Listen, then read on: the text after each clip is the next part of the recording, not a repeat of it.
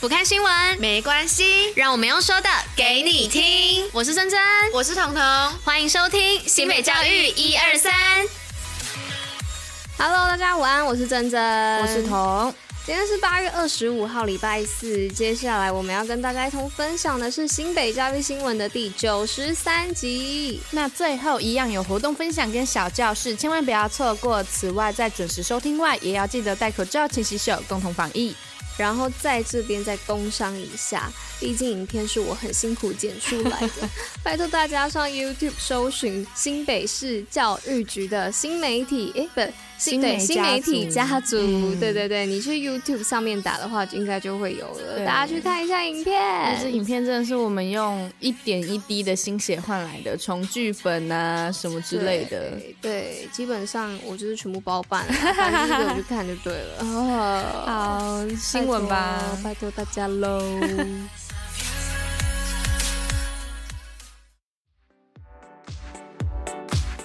好的，那今天第一则新闻的部分也是跟疫情有关哦，是关于 BA.5 来袭，新北市为了学童已经做好准备了。那国内疫情 BA.5 开始在社区传播，那为了保护学童的健康啊，新北市政府已经备好防疫的物资了，并在开学的时候啊，将授权给学校实施实体啊或是远距教学，以及呼吁幼儿以及教师尽快施打疫苗。好，那再来第二则是有关于新北校长会议三百六十五校无国界数位学习。今年的新北校长会议是从疫情以来首次恢复实体举办的活动。此外，新北市今年也启动无国界学习，在过程中视讯美国以及澳洲高中的校长，首创连接国外的数位图书库，让新北市的学生可以借阅数位资源学习无国界。你干嘛偷笑啊？你是这样怕你讲台湾狗语吗？因为我想要一次过，我不要再录第二次。那个数位学习，你为什么讲到后面要开始笑？我想说你是怕你有台湾狗语吗？因为他常说资源，然后还有什么？对对对对，还有什么？借阅数位资源，超绕。他常常有时候会把一些字然后念得很像台湾国语，难呢。还有教育，大家现在听他讲教育，他都会有一个口就是教义这样子。我在想说在念什么是。教育，教育，教育。好啦，第三则新闻：守护学童健康，企业捐赠四点七万片的冷气滤网。那新北市在落实班班有冷气的情况下，为了积极加强校园的防疫，与科技企业合作。而科技企业呢，也为了实践企业社会的责任，捐赠了四点七万片的冷气科技滤网，透过产官学合作的方式啊，一起防疫，为学童的健康把关。好，再来第四则是有关于莺歌国小文字玉笔墨传书箱，讲一下，这边的玉是浴巾的玉。那在今年呢，莺歌国小特别与中国沙轮企业以及林兴镇教育基金会合作，积极发展毛笔还有硬笔书法的教学，建立书法教学中心，未来更会结合智慧教室的应用，有效提升学生的学习效果。好，那接下来呢是中和高中 CSI 犯罪心理营剖析人性不越界。那新北市立的中和高中呢，在今年暑假特别与中正大学跨校跨域合作，开办 CSI 犯罪心理营，引领学生呢从中反思人性与社会议题，提升对心理学啊以及犯罪议题的关注，让学生透过参与实作呢，逐步探索生涯的各种可能性。其实我觉得犯罪心理是一个还蛮值得去关注的一个部分诶。我觉得如果是我啦，蛮有兴趣的。哦、嗯呃，我我对这个我也蛮有兴趣的，因为我大学的时候就我有朋友他双主修，然后双主的另外一个就是犯罪防治系，犯防系。那他是要干嘛？他是嗯。呃其实就是有点像心理学的东西，可是他同时也要读那些法律系在读的东西。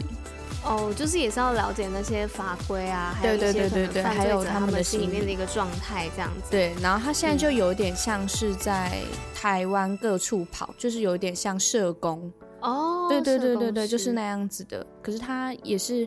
大家如果真的要读的话，那个抗压性要很高，因为他几乎每一堂课都在冲堂，不意外啦，这是一个非常 非常累的一个。好啦，那下下一下一则新闻呢？我在解答什么？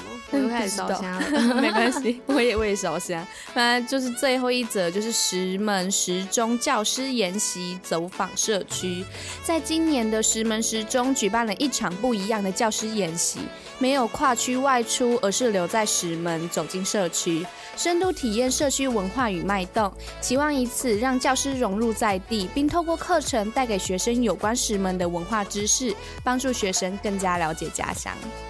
赞哦！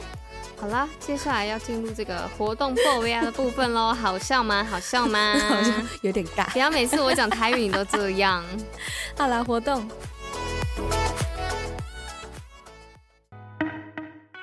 新北活动报好你知。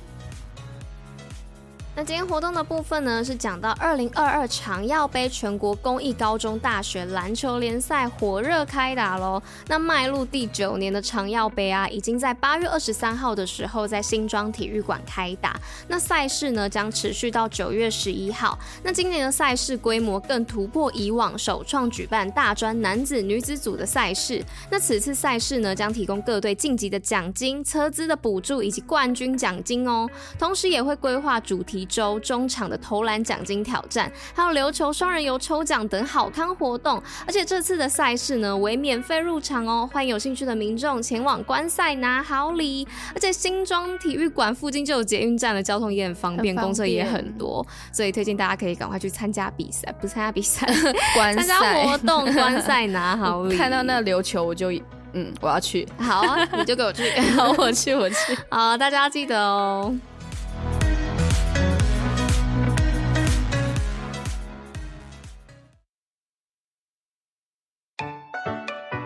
新北教育小教室，历史上的今天。大家午安呐，我是彤。那今天我们在介绍之前，先来讲一下这个人的名字要怎么念。那就是一个人字旁在一个家有的家这个字其实是念成家。之前我们都是念且，但是之后教育部有指出说，因为他的首字啊，他的字母是 G，那 G 对应到我们的 Babylon Murphy 其实就是鸡所以我们之后都会叫他是加利略。那要介绍的是，就是在在一六零九年的今天，也就是八月二十五号的时候发生的事情，那就是意大利的天文学家伽利略，他在威尼斯会议中展示出自己制作的第一个折射望远镜。而伽利略本人同时也是物理学家、数学家、哲学家，还有天文学家。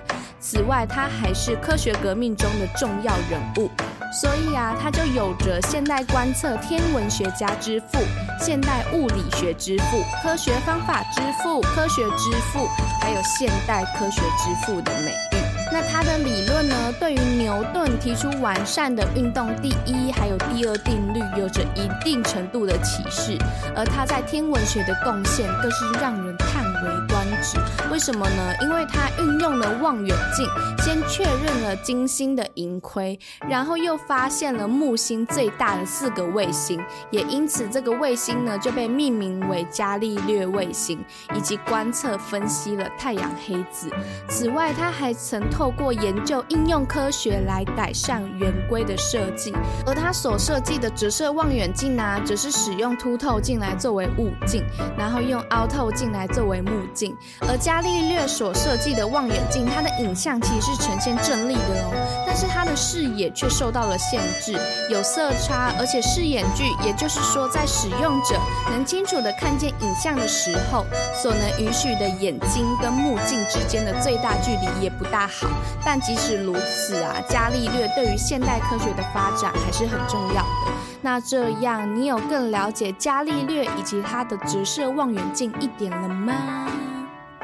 好的，感恩彤彤这个辛苦的介绍这个伽利略的部分，他重录了不知道几百次，哎、欸，很长哎、欸。如果你们可以看到原稿的话，我打的也很累。